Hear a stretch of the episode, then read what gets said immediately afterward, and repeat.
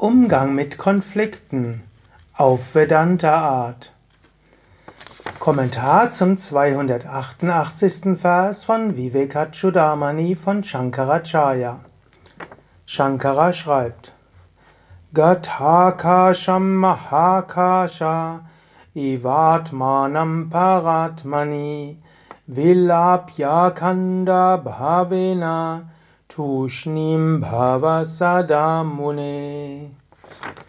Löse das begrenzte Ich durch ununterbrochene Meditation über deine wahre Identität auf und verschmelze mit dem höchsten Selbst, wie der in einem Glas eingeschlossene Raum sich mit dem unendlichen Raum verschmilzt, wenn das Glas zerbricht.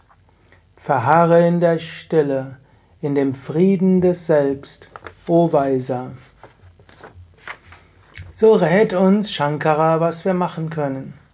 Dieser Körper ist nur ein Gefäß. In diesem Körper ist das Selbst, außerhalb des Körpers ist das Selbst. Wenn du ein Gefäß hast, dann gibt es einen Raum innerhalb des Gefäßes, einen Raum außerhalb des Gefäßes. Aber in Wahrheit, der Raum innerhalb des Gefäßes und außerhalb ist eins. So ähnlich auch. In diesem Körper, in dieser Psyche ist das unsterbliche Selbst. Das ist deine wahre Natur. Und angenommen, du hast Streitigkeiten mit jemandem. Wer hat mit wem Streitigkeiten? Du bist das unsterbliche Selbst. Du bist der Atman.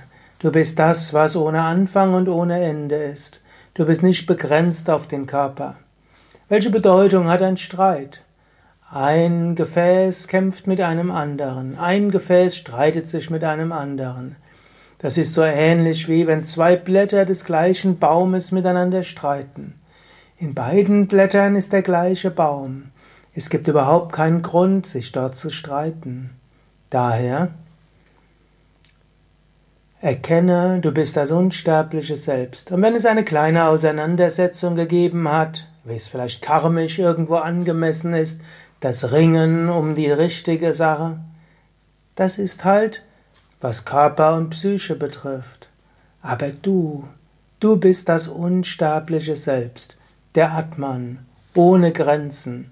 Daher, wenn du mal irgendwo dich mit jemandem nicht so gut verstehst, wenn er ein Streit ist, dann verlasse die Identifikation mit Körper und Psyche. Dehne deine Bewusstheit aus. Du bist auch in dem, mit dem du Streit hast. Du bist auch mit denen, die vielleicht mit beteiligt sind. Du bist auch in denen, die nicht mit dem Streit beteiligt sind. Du bist das unsterbliche Selbst. Erkenne das. Du bist nicht nur in diesem Körper, du bist auch außerhalb. Überwinde die Begrenzung durch den Körper, erfahre dich als unsterbliches Selbst, dann spielt Streit keine Rolle mehr.